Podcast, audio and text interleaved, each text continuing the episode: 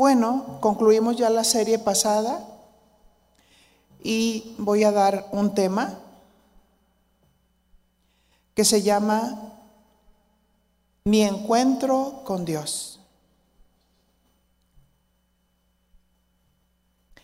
En signo de pregunta, ¿encuentro con Dios? Y nos preguntamos, yo tuve un encuentro con Dios cuando nací de nuevo. Pero, ¿qué ha pasado al transcurrir el tiempo?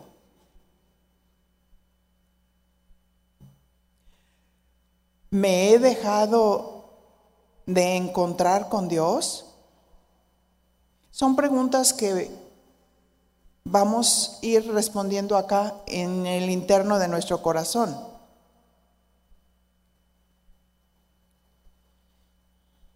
¿Cuáles son las circunstancias que me están alejando de Dios?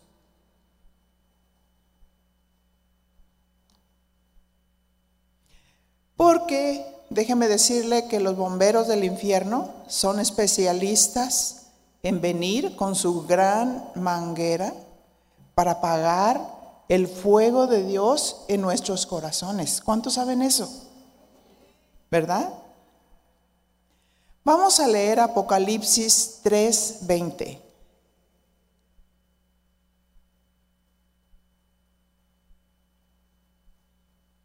Y dice así, he aquí yo estoy a la puerta y llamo, está diciendo Jesús. Si alguno oye mi voz y abre la puerta, entraré a él y cenaré con él y él conmigo.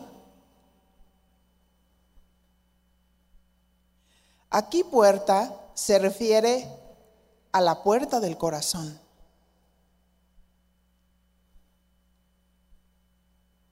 Dios llama a la puerta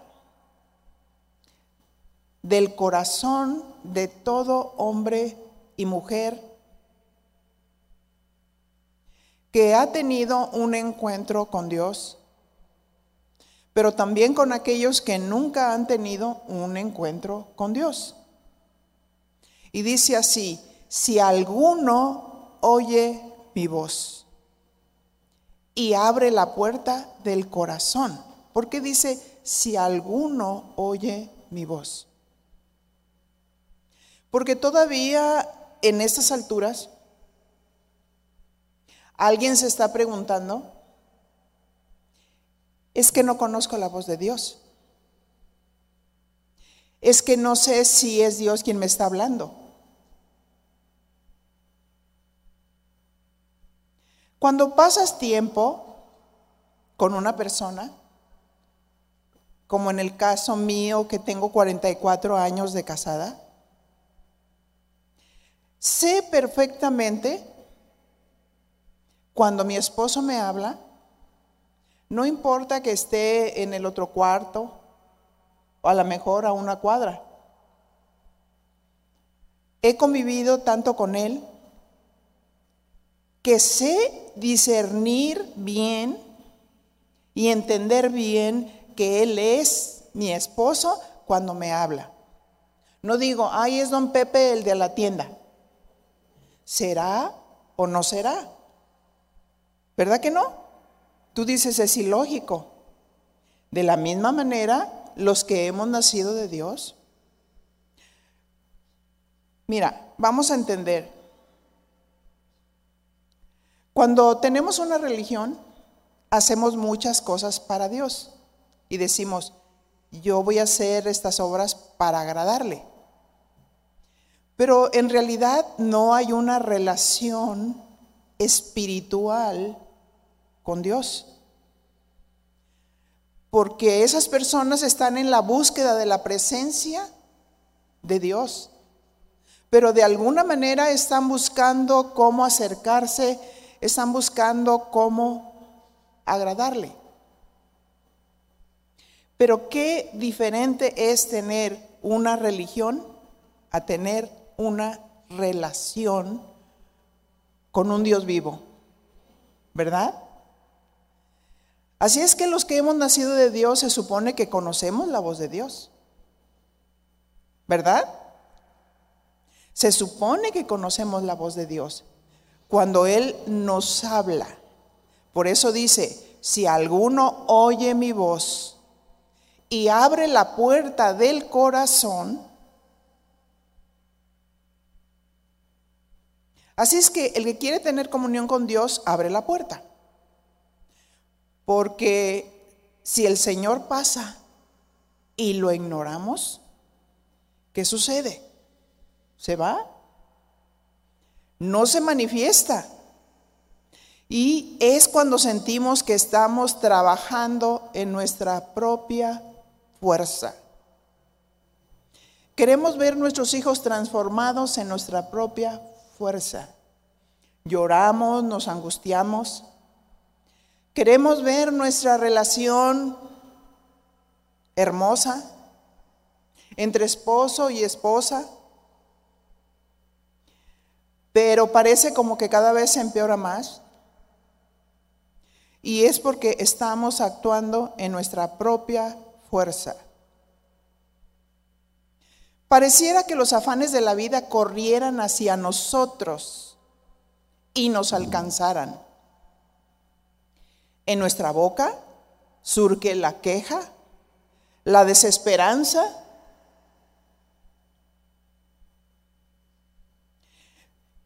Dice Apocalipsis, si alguno abre la puerta del corazón y habla con él,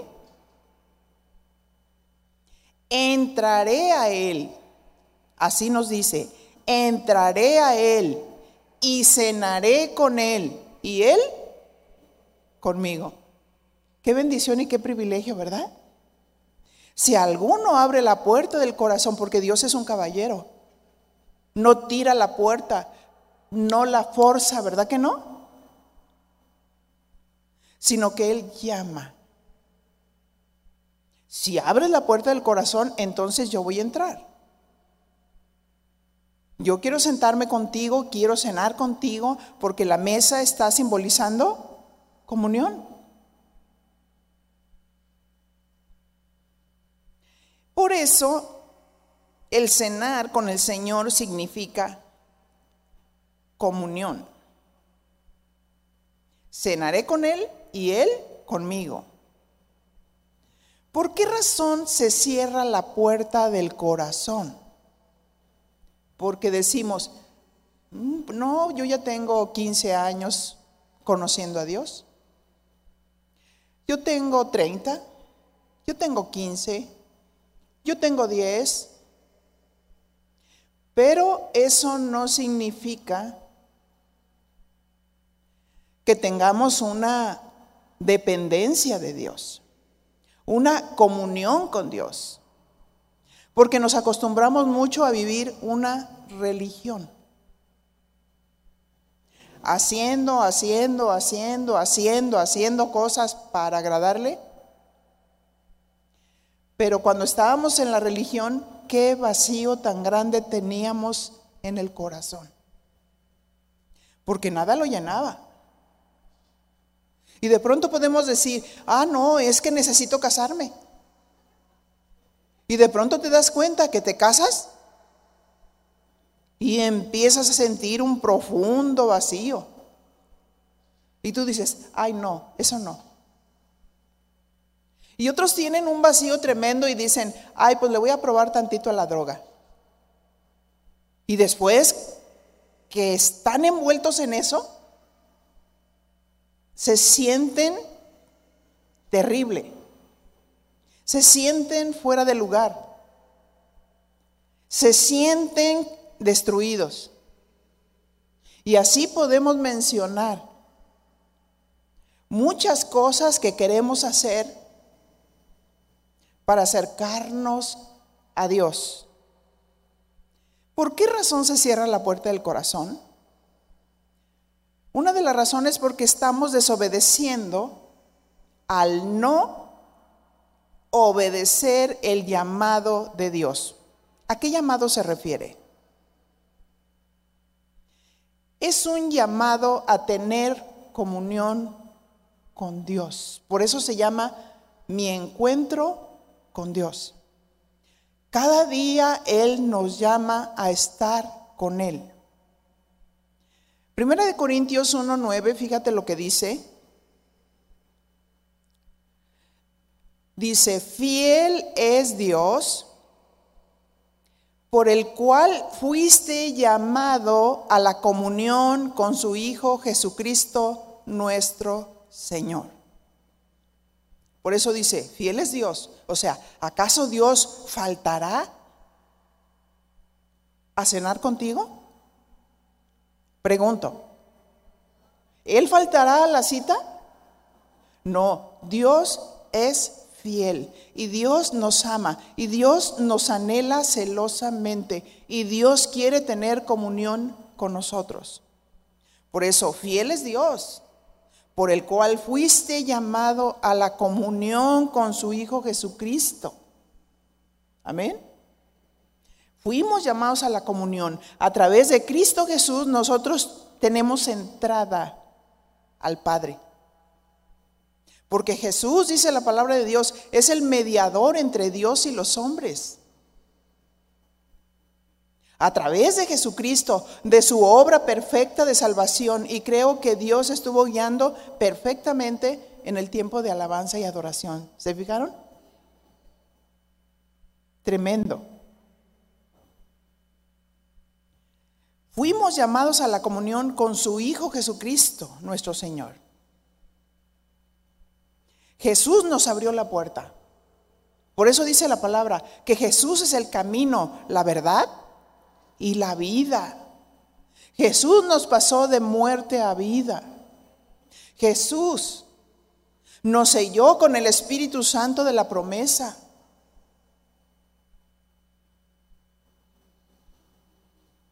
¿Qué observamos en el Evangelio de Marcos? Marcos 3, 13 y 14. Y nos dice así. Después subió al monte y el monte simboliza simbolizaba la presencia de Dios. Después subió al monte y llamó así, está hablando de Jesús, y llamó así a los que él quiso. Y vinieron a él. Verso 14. Y estableció a doce para que estuviesen con él. Fíjate, quiso tener esos doce para que estuviesen con él. Para tener comunión con ellos. Para poder influir en ellos, en sus mentes, en sus corazones, porque esos doce son aquellos instrumentos que Dios iba a usar para extender el reino de Dios.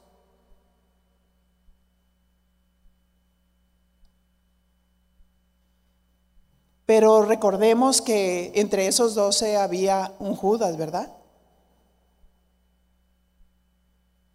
Que estaba encubierto. Y que estuvo cerca escuchando sus palabras su, instrucción. Sin embargo, tenía una mala semilla en el corazón, tenía sus propias motivaciones. Y cuando alguien tiene sus propias motivaciones, tarde o temprano va a surgir lo que verdaderamente hay, como lo que sucedió. Dice ahí Marcos 3:14, y estableció a doce para que estuviesen con él. Y como paso siguiente, y para enviarlos a predicar. Pero fíjate que no, el primer paso no fue enviarlos a predicar, sino para que estuviesen con él. ¿Cuál era la idea? Yo quiero estar con ustedes. Quiero amarlos. Quiero depositar en ustedes todo esto. Ah, pero Judas dijo, necesito lana. Así es que voy a vender a mi Señor por 30 monedas de plata. ¿Qué significa Dios para ti? ¿Qué entendimiento tú tienes de Jesús? ¿Qué corría por la mente de Judas? ¿Verdaderamente tenía amor por Jesús?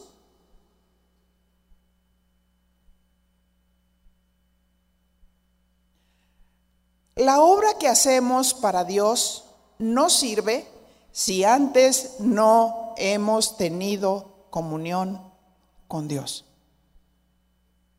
Amén. Todo lo que hacemos, somos siervos de Dios. Si estamos en casa, si somos amas de casa, servimos a Dios sirviendo a los hijos. Servimos a Dios sirviendo al esposo. Pero el esposo no solamente quiere que lo sirvas, quiere que tengas comunión con Él, que hables con Él, que lo ames, que lo toques, que sepa lo importante y lo valioso que es para ti. Somos siervos de Dios. Servimos a Dios cuando trabajamos. En la empresa donde Dios te puso, somos siervas de Dios.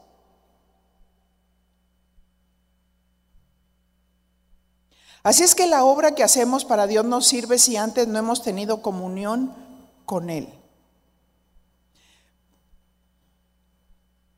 Su guía es muy importante. No podemos hacer la obra en nuestras propias fuerzas. No puedes dirigir a tus hijos con la sabiduría humana. ¿Verdad que no? Pues dice Santiago, Santiago 3:14 y 15. Pero si tienes celos amargos y contención en vuestro corazón, no os jactéis ni mientas contra la verdad porque esta sabiduría no es la que desciende de lo alto, sino que esta sabiduría es terrenal, animal y diabólica. Qué tremendo, ¿verdad? Qué tremendo cuando hay contención en el corazón. Cuando las cosas queremos que se hagan como yo quiero. Cuando Dios ya no es el centro, sino nosotros somos el centro. Cuando estamos mirando lo de otros. ¿Qué hacen otros? Santiago 3:15. Porque esa sabiduría no es la que desciende de lo alto, sino es una sabiduría terrenal, animal y diabólica. Santiago 3:16, porque donde hay celos y contención, ahí hay perturbación y toda obra perversa. Se han llegado a dar casos donde los padres celan a los hijos. ¿Sí sabían eso? Hay padres que celan a los hijos. Ellos los tuvieron para que los hijos fueran una prolongación, pero empiezan a celar a los hijos. Y los rechazan. Porque quizás los hijos han logrado lo que los padres no pudieron lograr. Y cuando tú dices, yo quiero servir al Señor, pero hay contención en el corazón, ¿qué significa contención? Del griego eritzeía. Fíjate lo que significa contención, cuando hay intriga.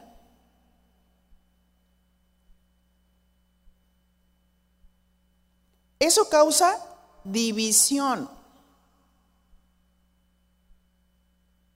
¿Qué significa intriga? Es una acción o plan secreto entre dos o más personas para preparar o manipular algo que normalmente supone beneficio o perjuicio. ¿No se le enchina la piel? ¿Sí? A veces nuestro corazón nos puede engañar. Eso es tremendo. ¿Saben que el enemigo, hemos estado hablando de, las, de las armas espirituales, pero el enemigo también engaña de muchas maneras? A veces nos engaña haciéndonos creer que nosotros somos la última saldiuvas en el tiempo de agruras. Nos hace creer que es por nosotros que están sucediendo las cosas buenas y maravillosas. Es por Dios. Ni es por ti ni por mí. Siervos inútiles somos tú y yo. Amén. Porque hacemos lo que deberíamos de hacer.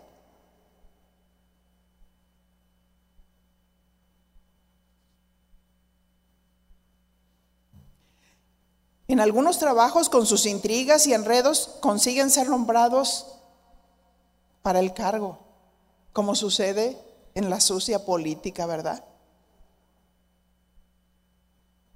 Con sus enredos e intrigas logró arrastrar a otros para sus fines. Cuando nos ponemos nosotros como el centro y quitamos a Dios del centro, podemos ser arrastrados por el mal.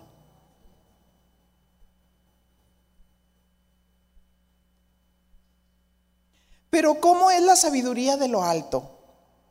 Santiago 3:17. Estamos hablando por qué razón.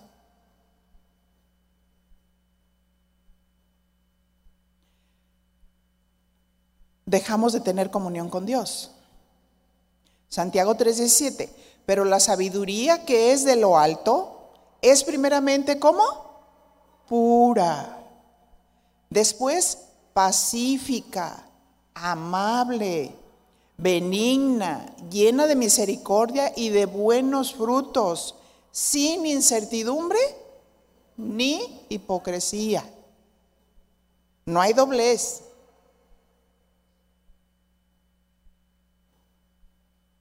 Cuando hay comunión con Dios no hay contención, no hay intriga, no hay manipulación.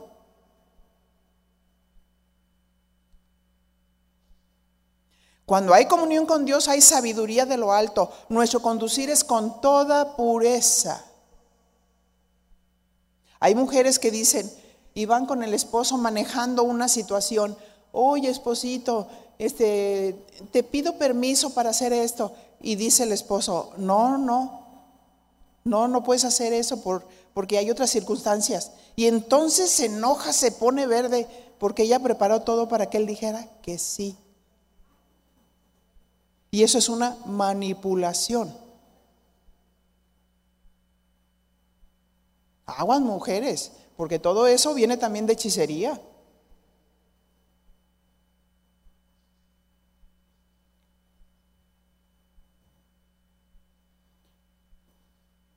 Santiago 3:18. Y el fruto de justicia se siembra en paz para aquellos que hacen la paz. Si tienes fruto de justicia, tienes paz.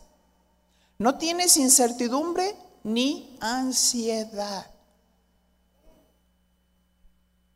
Si tú eres equilibrado al juzgar, con balance, siembras en paz.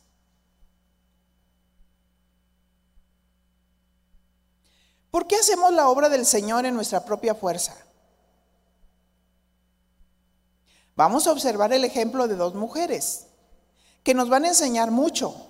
Y este pasaje nos dará la respuesta de cuál es la razón por la que hacemos, por qué hacemos la obra de Dios, sin tomar muchas veces en cuenta a Dios y estamos pensando que, que estamos sirviendo a Dios. Lucas 10, 38. Y dice así, Aconteció que, yendo de camino, está hablando de Jesús, entró en una aldea y una mujer llamada Marta lo recibió en su casa. Y todos dicen, ay, qué privilegio. Quiero que notemos las actitudes de estas dos hermanas. Vamos a observar que fue Marta la que recibió a Jesús en su casa. Pero después nos dimos cuenta que no en la casa de su corazón, sino en la casa física. Marta había recibido el llamado de Jesús de ir a su casa. Pero ¿cuál fue la actitud de Marta cuando Jesús llegó? Y vamos a ver más adelante cuál fue su actitud respecto de la persona de Jesús.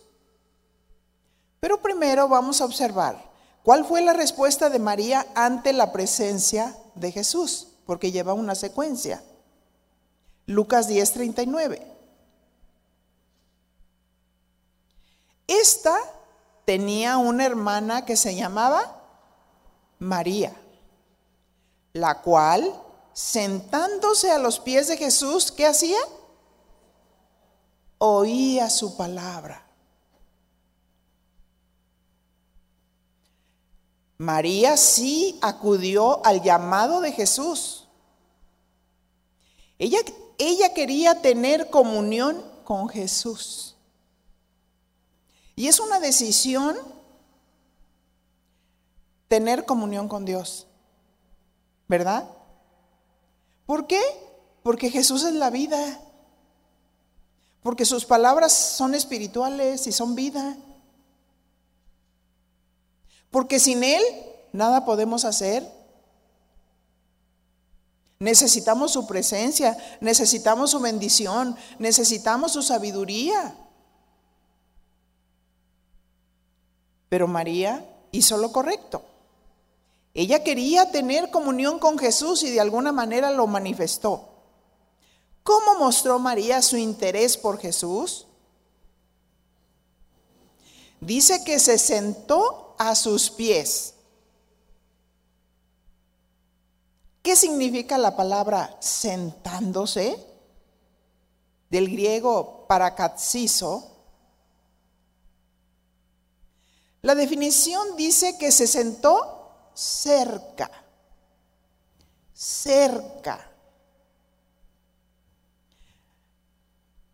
Cuando alguien se sienta cerca y en esa posición descansada, muestra su interés por la persona de Jesús. Muestra su interés por estar con Él. Y dice que se sentó cerca para escuchar sus palabras. Imagínense Qué grandiosa oportunidad. ¿No es cierto? Qué grandiosa oportunidad. ¿Por qué razón queremos tener comunión con Él? ¿Queremos escuchar esas palabras que nos dan vida? Juan 6:63 dice, el Espíritu es el que da vida. Amén. La carne para nada aprovecha. Las palabras que yo os he hablado son espíritu y son vida. María buscaba la vida de Dios y no las cosas de la tierra. Pero Marta buscaba las cosas de la tierra. Ya Jesús no tenía honra. Ya Jesús, su presencia estaba siendo ignorada, sus palabras estaban siendo ignoradas. Y esto sucede cuando nuestra vida empieza a girar en derredor de nosotros mismos, de mis necesidades, de lo que yo quiero, de mis propias metas, de cómo sentirme bien,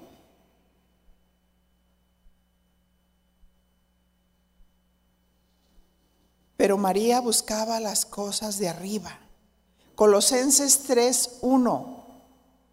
Y dice así, si pues habéis resucitado con Cristo, busca las cosas de arriba, donde está Cristo sentado a la diestra de Dios. Verso 2. Poned la mira en las cosas de arriba y no en las de la tierra. María buscaba las cosas de arriba. La actitud de Marta era, perdón, la actitud de María era una actitud descansada. Descansada. Cuando tienes la presencia de Dios, ¿qué sucede? Alguien te mira y se relaja. Porque dice, híjole, me ministra la paz. Me ministra que están sucediendo tantas cosas a su alrededor terribles, pero está descansada porque estuvo con Él. Estuvo con el Señor. Estuvo escuchando sus palabras que son palabras de vida eterna. Ella estaba tranquila cerca de Jesús. Había toda una contemplación al Señor.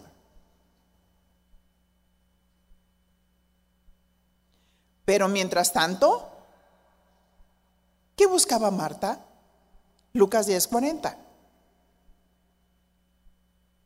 Ah, pero Marta se preocupaba con muchos quehaceres. Dile a tu compañera, ¿eres Marta o María?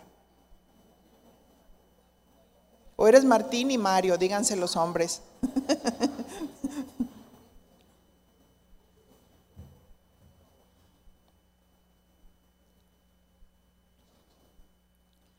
Así es que Marta se preocupaba con muchos quehaceres y acercándose dijo, y fíjense todavía, reconviniéndole a Dios a Jesús, Señor, ¿no te da cuidado que mi hermana me deje servir sola? ¿Qué? ¿No te estás dando cuenta? Dile pues que me ayude. Aquí el punto no eran los quehaceres, sino qué actitud tenemos para servir en la obra de Jesús. Amén. Marta se quejaba. ¿No te da cuidado que mi hermana me deje servir sola? ¿No te estás dando cuenta que cansada estoy?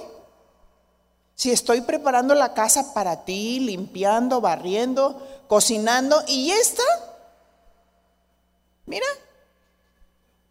ahí sentadota frente a ti, ella no podía ver las cosas del cielo sino las de la tierra. Y cuando perdemos de vista a Jesús, nos empezamos a quejar. Cuando hemos dejado la relación con Dios, nos empezamos a quejar. Ya Jesús no tiene honra. Ya Jesús no es importante. Ah, pues sí vino, órale, pásale.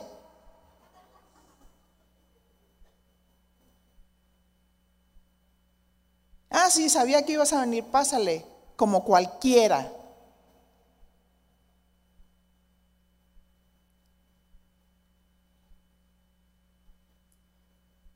¿De qué se preocupaba Marta?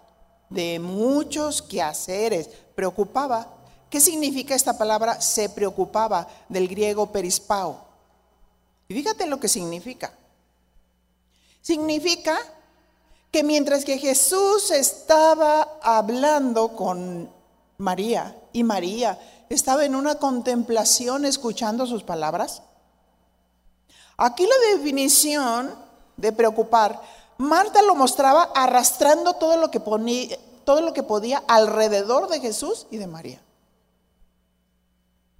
No le importaba Jesús, no le importaba la comunión, no le importaba la relación. Le importaba hacer las cosas cueste lo que cueste. No, yo le barro aquí aunque le limpie los zapatos con el trapeador este que estorbó.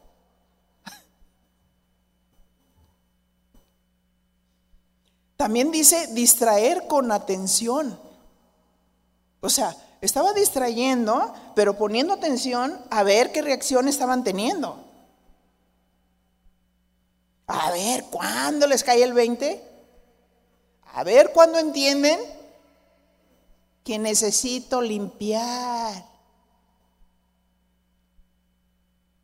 Me están estorbando. La definición nos muestra cómo mostraba Marta su preocupación. A María no le importaba. A Marta no le importaba la presencia de Jesús. A ella le importaban las cosas que podría hacer para él. Y ese es el error que cometemos. ¿Hacemos cosas primeramente para la gente o para Dios? Pregunto, primeramente para Dios. Y cuando hacemos las cosas para Dios y las hacemos excelente, entonces podemos hacer las cosas excelentes para la gente. Porque la Biblia dice, todas vuestras cosas sean hechas con amor, con gentileza, con toda pureza, con misericordia. Amén.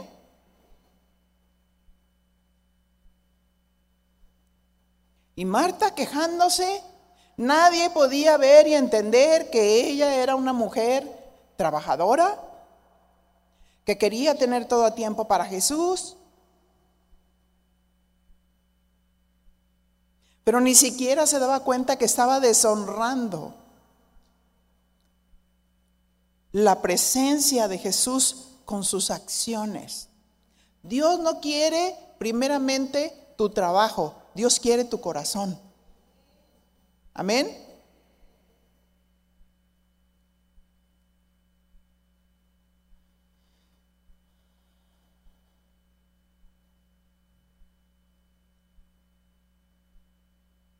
Lucas 10:41. Respondiendo Jesús le dijo, fíjense cómo le dijo Jesús, Marta, Marta, afanada y turbada estás con muchas cosas. Agarra un cuaderno y enumera todo lo que estás haciendo. Afanada y turbada estás con muchas cosas. Jesús dio en el clavo. Jesús acertó con relación al mal comportamiento de Marta. ¿Qué significa afanada? Del griego turbazo. Y aquí también nos muestra otra palabra, turbe, de latín turba, que significa multitud. Hacer túrbido, perturbar. Esa era la situación de Marta. Estaba perturbada. De tal manera que su perturbación perturbaba a otros como una multitud. ¿Han visto una guacamaya hablar? ¿Que no la para? ¿Y las demás quieren ser guacamayas? ¿Quieren seguir la turbación de la guacamaya? Le hubiera puesto así el tema, ¿verdad? La turbación de la guacamaya.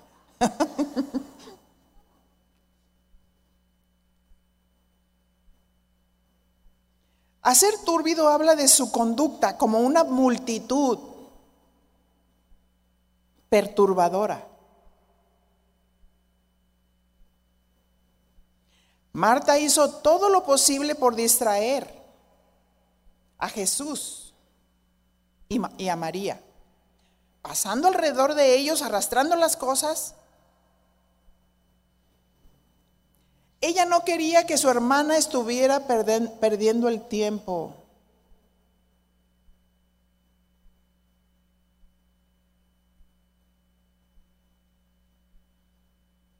A veces no nos damos cuenta, pero sí tenemos esas actitudes de afán y de ansiedad y turbación. Hemos perdido la comunión con Dios. Y lo más seguro que vamos a pecar contra Dios y consigo mismas. Y con las terceras personas que estamos dañando luego la obra de Dios. Puede ser tu casa, tu hijo, tu esposo, tu vecino o la obra de Dios en el ministerio. Lucas 10:42 dice Jesús, pero solo una cosa es necesaria y María ha escogido la buena parte, la cual no le será quitada. ¿Cuál era la cosa necesaria que María había escogido? Preferir estar cerca de Jesús, en comunión, tener un encuentro con Jesús.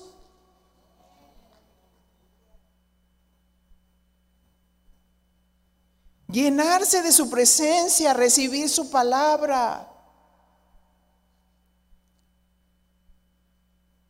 Marta hizo la obra de Dios en su propia fuerza. Y cuando hacemos la obra de Dios en nuestra propia fuerza, perdemos la comunión con Dios y afectamos a otros porque nosotros somos el centro, no Dios.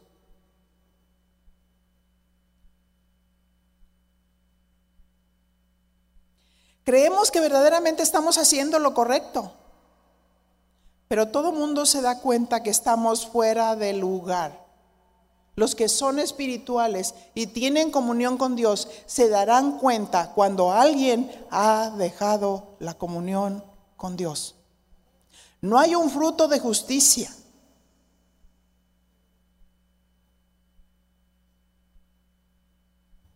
No hay equidad. ¿Cuántas están dispuestas a estudiar? Continuamos con el estudio. Que la Biblia nos dé las respuestas. Primera de Reyes capítulo 19.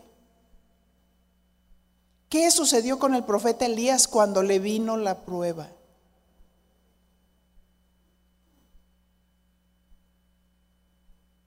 En el capítulo 18 observamos cómo Elías desafía a los profetas de Baal y de Acera, sabiendo, haciendo que cayera el fuego sobre los holocaustos. Y demostró que Dios era el Dios verdadero. Ahí estaba el profeta ungido, el profeta con la pasión y con el fuego de Dios. Demostrando que Dios era el Dios verdadero y aún en los holocaustos todavía echaron agua y él haciendo una oración sencilla, de pronto surge fuego del cielo y consume los holocaustos. Y ahí acabó con 850 profetas de Baal y de Acera, profetas falsos. Y él quería que el pueblo de Dios conociera al verdadero Dios. Después de haber tenido una gran victoria, le vino la prueba. Por causa de unas palabras de la tal Jezabel,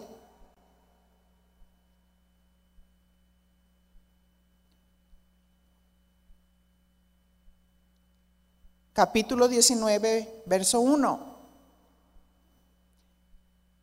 Acá dio a Jezabel la nueva que todo de todo lo que Elías había hecho.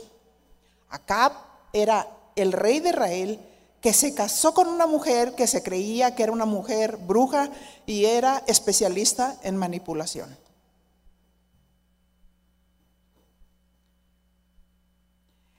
Dice, y de cómo había matado a espada a todos los profetas de Baal y de Acera. Fue a notificarle a Jezabel, porque él le había entregado la autoridad a Jezabel. Se nota que Acab estaba bajo la influencia de su mujer. Primera de Reyes 19:2. Entonces envió Jezabel a Elías un mensajero diciendo: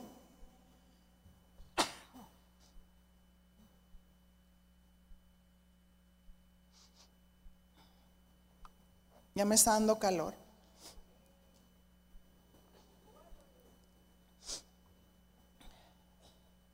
¿Tienen calor?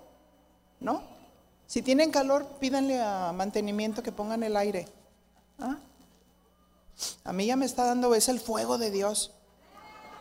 No, sí es cierto. Primera de Reyes 19:2. Entonces envió Jezabel a Elías un mensajero diciendo: Así me hagan los dioses y aún me añadan. Si mañana a estas horas yo no he puesto tu persona como la como la de uno de ellos. O sea, lo amenazó de muerte. Jezabel amenazó al profeta Elías con amenaza de muerte. Eran las hazañas del siervo de Dios contra las hazañas de una mujer maligna. Quiero que reflexionemos la victoria que había tenido el profeta Elías contra los profetas de Baal y de Acera. Elías estaba sumergido en la presencia de Dios y pudo ejecutar la instrucción de Dios para que muchos conocieran realmente quién era el Dios vivo. Pero ¿qué sucede cuando queremos hacer la obra sin la intervención de Dios? Por eso se llama mi encuentro con Dios. ¿Qué hacemos cuando nos viene la prueba? Empezamos a errar en nuestras decisiones Verso 3. Viendo pues el peligro, está hablando de Elías, se levantó y se fue para salvar su vida. Y vino a Berseba, que está en Judá, y dejó allí a su criado. O sea, él no tuvo temor de hacer la voluntad de Dios con ese fuego, con esa pasión, y derrotar a 850 profetas de Baal y de Acera, pero se atemorizó con la amenaza de una mujer Cuando estamos sin la influencia de Dios, hasta una cucaracha te va a espantar. Ay, no, no, no, no. Iban a reconocer la tierra. Y los diez decían, no, no, no, nosotros somos como langostas, nos van a destruir. Hay gigantes. Y todos empezaron a llorar por la influencia de una persona que dejó a Dios y que no estaba bajo la influencia de Dios. No nos conviene salirnos de la presencia de Dios. No nos conviene dejar tener comunión con Dios. Caminar sin Dios es errar en el camino. Verso 4. Y él se fue por el desierto un día de camino. Y vino y se sentó debajo de un enebro. ¿Y qué hizo? Deseando morirse. Tenemos a Dios. Pero si lo dejas, si dejas de tener comunión con Dios, Él empezó a deprimirse. Y dijo, basta ya, oh Jehová, quítame la vida, pues no soy yo mejor que mis padres. Elías había centrado todo en el problema. Eso sucede cuando dejamos a Dios, centramos todo en el problema. Y nos olvidamos del poder de Dios, que Él puede derribar todo mal. De pronto había perdido de vista a Dios, de tal manera que deseaba morirse.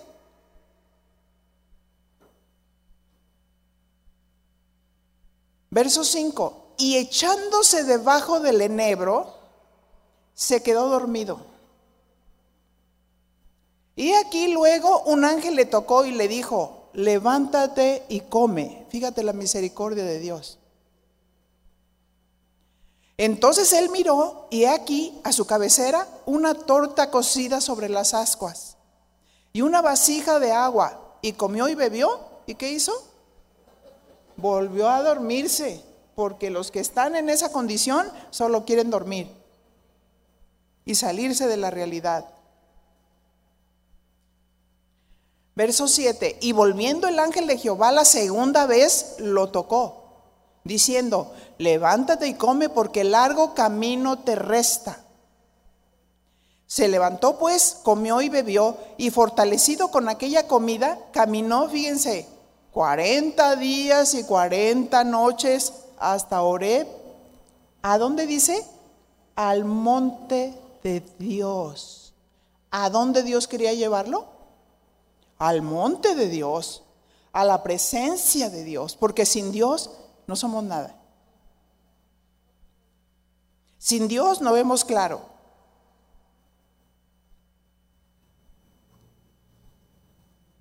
Así es que, ¿qué hizo Elías? En lugar de buscar a Dios, Dios le dijo, al monte oré. Pero se metió en una cueva. Algunos se van en la realidad, metiéndose a la cueva. La cueva de la depresión, el enojo, la queja, porque las cosas no te salen como tú las quieres, otros perturbados y ansiados. Pero Dios en su bondad te quiere sacar de la cueva para encontrarse contigo. Amén. Verso 9. Y ahí se metió en una cueva donde pasó la noche. Y vino a él palabra de Jehová, el cual le dijo, ¿qué haces aquí, Elías? O sea, ¿por qué estás metido en esta cueva?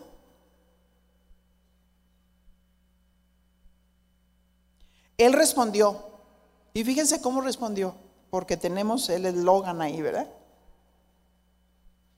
He sentido un vivo celo por Jehová, Dios de los ejércitos. Ah, qué celo, ¿verdad? Porque los hijos de Israel han dejado tu pacto han derribado tus altares y han matado a espada a tus profetas y solo yo he quedado. Y me buscan para quitarme la vida, pobrecito, ¿verdad?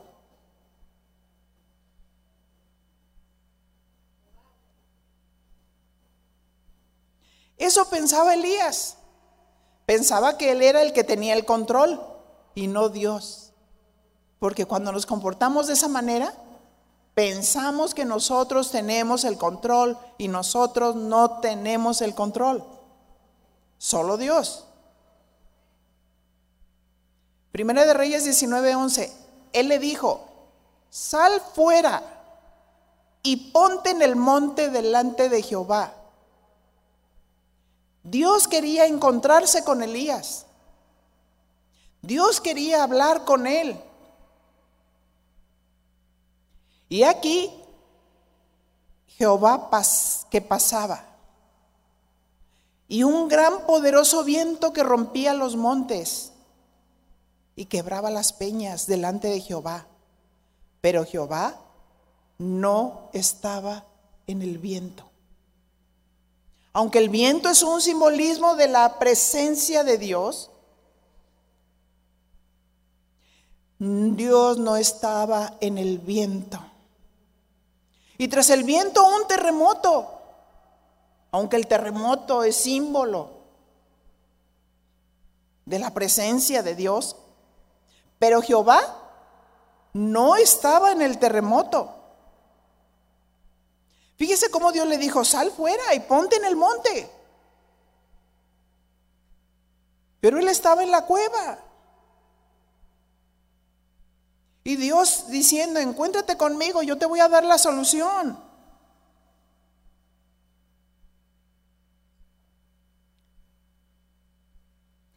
Verso 12. Y tras el terremoto un fuego, pero Jehová no estaba en el fuego, aunque el fuego es un simbolismo de la presencia de Dios, Dios no estaba en el fuego. Y tras el fuego, un silbo apacible y delicado. ¿Qué era lo que Elías necesitaba? ¿Un terremoto o un silbo apacible? Un silbo apacible y delicado. Y mire cómo Elías conocía perfectamente la presencia de Dios. Y cuando lo oyó, cubrió su rostro con su manto y salió y se puso a la puerta de la cueva. Y aquí vino a él una voz diciendo, ¿qué haces aquí, Elías? Dios lo confronta, ¿qué haces aquí metido en esta cueva?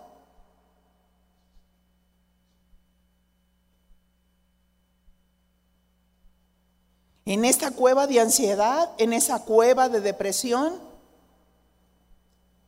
en esta cueva de autolástima, ¿qué haces aquí?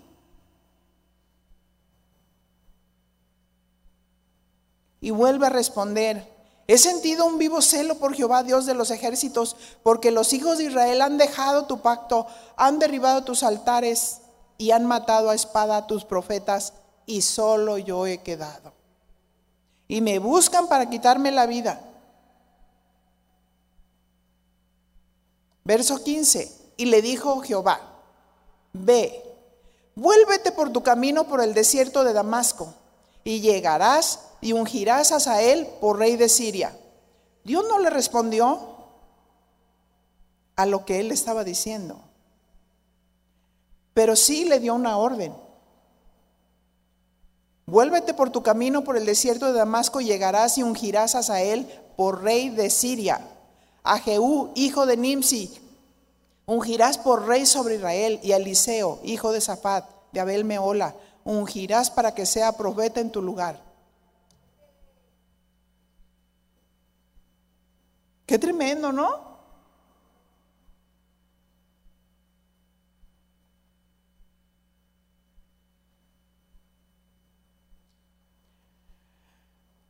No asintió más respecto de lo que Elías le había dicho, solo se limitó a darle la instrucción.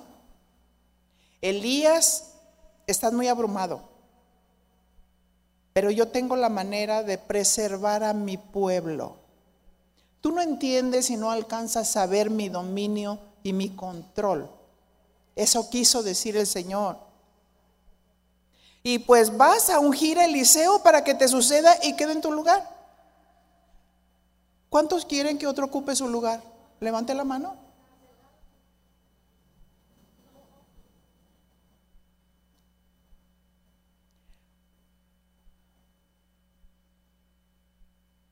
Así es que contigo, sin ti y a pesar de ti, Dios preservará su obra.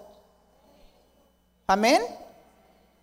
Primera de Reyes 19, 17 dice, y el que escapare de la espada de Asael, Jehú lo matará. Y el que escapare de la, de la espada de Jehú, Eliseo lo matará. Y yo haré que queden en Israel siete mil cuyas rodillas no se doblaron ante Baal y cuyas bocas no le besaron. ¿Qué dice el Señor? Yo haré que queden en Israel, porque ahí está la descendencia de Dios. Dios no quiere que dejemos su comunión, para que no, como decía San Pablo, no debiendo ser heraldos, vengamos a ser descalificados. Y terminamos con este otro pasaje que está muy bueno. Génesis 28, 11. Y aquí nos relata la vida de Jacob. Alguien que había sido un engañador, alguien que Dios le había cambiado el nombre por príncipe de pueblos, alguien que en ese tiempo había sido enviado por su padre,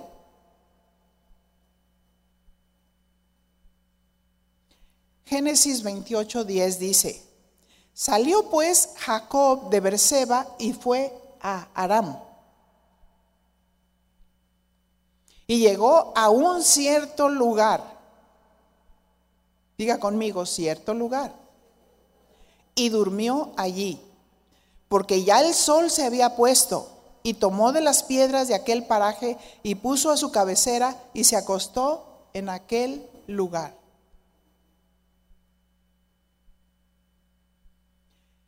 Soñó. Y aquí una escalera que estaba apoyada en tierra y un extremo tocaba en el cielo. Y aquí ángeles de Dios que subían y descendían por ella. Y aquí Jehová, ¿quién estaba ahí? Jehová estaba en lo alto de ella. ¿Quién estaba en lo alto?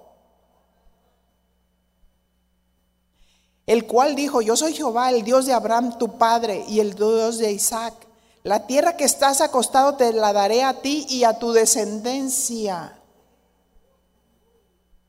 Cierto, has sido un engañador, pero te cambio el nombre por príncipe de pueblos. Y aquí está la promesa de Dios para aquel que verdaderamente cree y se arrepiente. Será tu descendencia como el polvo de la tierra y te extenderás al occidente, al oriente, al norte, al sur. Y todas las familias de la tierra serán benditas en ti y en tu simiente. Génesis 28, 15 dice, he aquí yo estoy contigo y te guardaré por donde quiera que fueres y volveré a traerte a esta tierra porque no te dejaré hasta que haya hecho lo que te he dicho.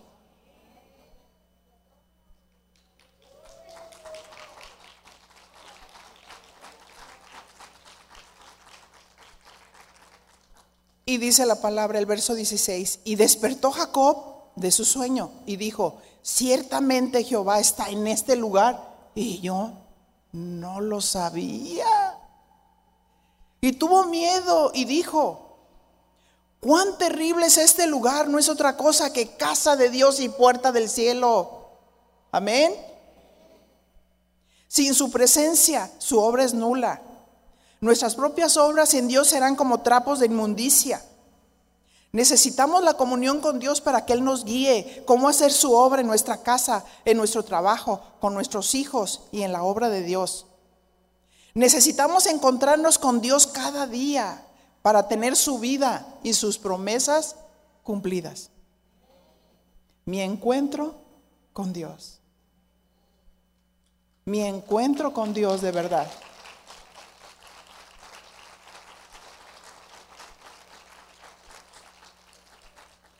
Sin Dios nada somos, somos humanos, fallamos. De pronto nos encontramos en esa ansiedad, en ese afán, en esa turbación, pero quiero decirte, Dios es bueno y misericordioso. Ahora, para ser leales delante de Dios, pásenle aquí todas las personas que han estado ansiadas, deprimidas, quejonas.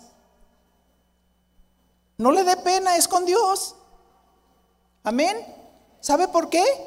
Porque cuando dejamos a Dios, empezamos a experimentar un desasosiego, un temor, una ansiedad. Y es con Dios. Es con Dios.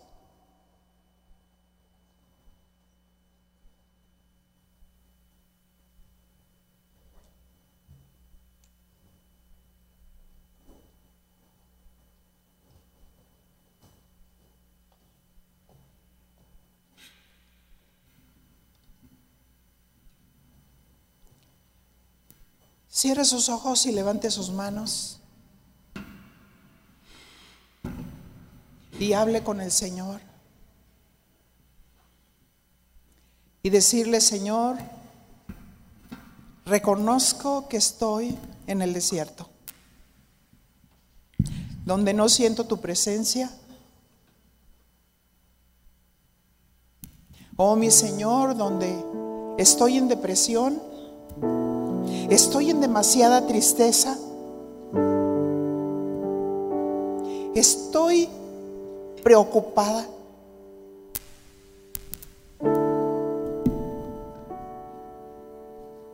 Oh, mi Señor, estoy distrayendo a otros. Y en esta mañana quiero pedirte perdón.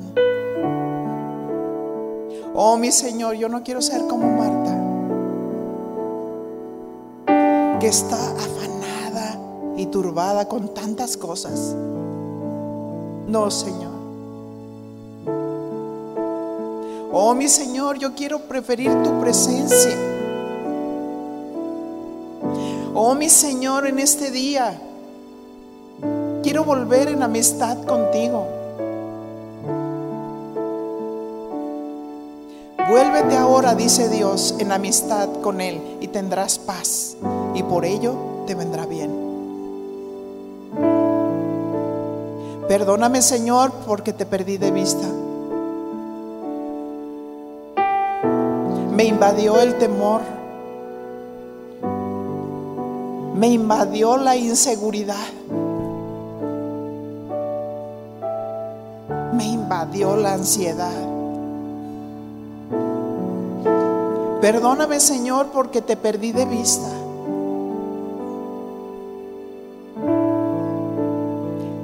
El Dios vivo. Tú eres el Dios vivo, Señor. No quiero que me deseches. Oh Señor, quiero vivir esa vida de fe, esa vida de confianza en ti. Quiero creer lo que tú dices. Y tu palabra dice, los muchachos se, se, fatigan y se cansan, pero los que esperan en Dios tendrán nuevas fuerzas, levantarán alas como las águilas, correrán y no se cansarán, caminarán y no se fatigarán, porque gracia sobre gracia, dice el Señor, vendrá cuando tú caminas con Él. Cuando tú confías en Él, Él te hará descansar. Él suplirá toda necesidad.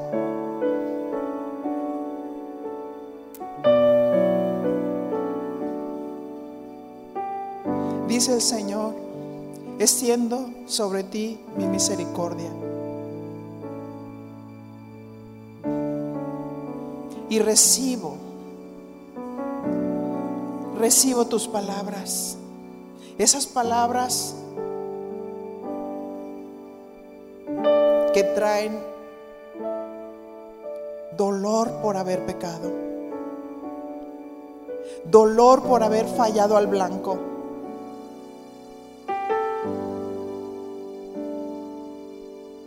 Dice el Señor, quiero levantarte, quiero invitarte a mi mesa. Quiero tener comunión contigo. Quiero darte mi consejo. Quiero llenarte de mi presencia. Quiero saturarte con mi amor.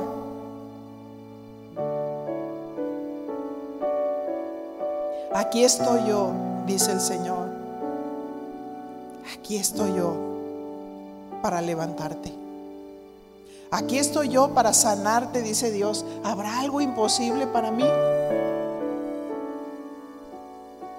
He aquí que yo sano tu cuerpo. He aquí que yo sano tus emociones. He aquí que yo te bendigo porque si tú cumples mi condición y si tú cumples lo que yo te pido, las ventanas de los cielos serán abiertas sobre ti, dice tu Dios. Y experimentarás mi gloria y tu necesidad quedará pequeña porque mi inteligencia vendrá sobre ti, mi sabiduría vendrá sobre ti para enseñarte, para guiarte. Solamente te digo, obedéceme. Obedéceme y camina en fe, camina en obediencia. Y hay quienes por primera, por primera vez le van a decir al Señor, quiero tener un encuentro contigo. Oh, mi Señor, no un encuentro emocional, un encuentro espiritual. Te quiero a ti, Jesús, aquel que moriste por mí, aquel que dio su vida, derramó su sangre preciosa para el perdón de mis pecados. Te quiero a ti, Señor No quiero nada más. Tú eres Dios. Tú eres el Señor Todopoderoso. Bendito por siempre y para siempre. Perdona mis pecados. Límpiame con tu sangre preciosa. Borra todas mis rebeliones, Señor. Y entra a mi corazón. Tu palabra dice más a todos los que le recibieron, a los que creen en su nombre, les dio el poder de ser hechos hijos de Dios. Hijos de Dios.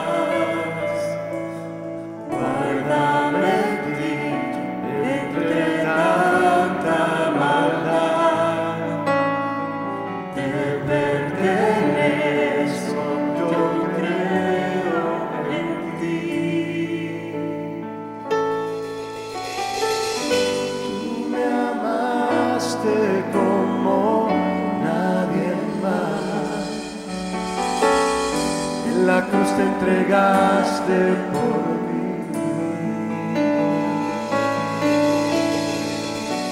Quiero sentarme a tu mesa y escuchar tu voz en mi corazón. Quiero ser uno